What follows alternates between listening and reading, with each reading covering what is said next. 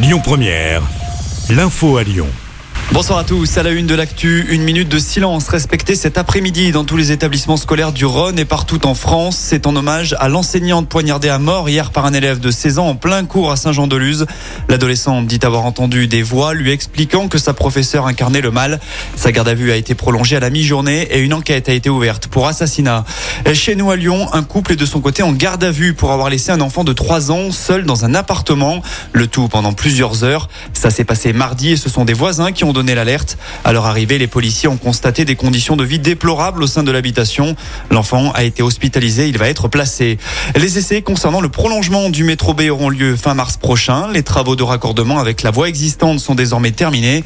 Rappelons que le métro B aura bientôt deux nouvelles stations, Oulin Centre et Saint-Genis-Laval. Les premiers voyageurs devraient pouvoir accéder à ce nouveau terminus d'ici la fin de l'année. Dans l'actu en France, un prix plafonné pour les carburants chez Total Energy. L'annonce a été faite hier soir par son PDG Patrick Pouyanné. À partir de mercredi prochain, le litre ne dépassera pas les 1,99€. Une mesure qui restera en place jusqu'à la fin de l'année civile. Ce sera même en vigueur dès ce week-end sur les autoroutes. Pour rappel, avant-hier, Emmanuel Macron avait annoncé un petit geste à venir sur les carburants lors de son déplacement sur le marché de Rungis. Une consultation à 30 euros au lieu de 25 actuellement. C'est en tout cas la proposition de la caisse d'assurance maladie aux médecins généralistes. La formule concernerait ceux qui s'engagent dans les déserts médicaux. Pour les autres, la consultation passerait à 26,50 euros.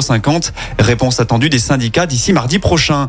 Les foyers les plus éloignés des villes sont plus touchés par l'inflation que l'année dernière. C'est le constat dressé par l'OFCE, l'Observatoire français des conjonctures économiques. Un bilan dressé alors que le prix de l'énergie et des produits alimentaires ont augmenté de 15 et 12% entre 2021 et 2022.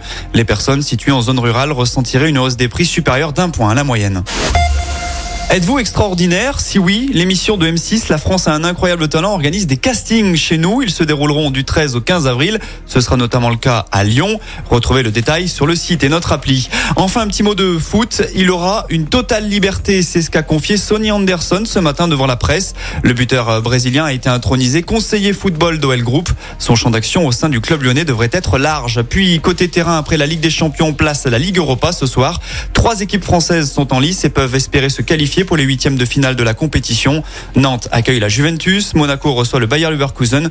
Coup d'envoi 18h45 à 21h. Rennes devra battre le Shakhtar Donetsk pour espérer se qualifier.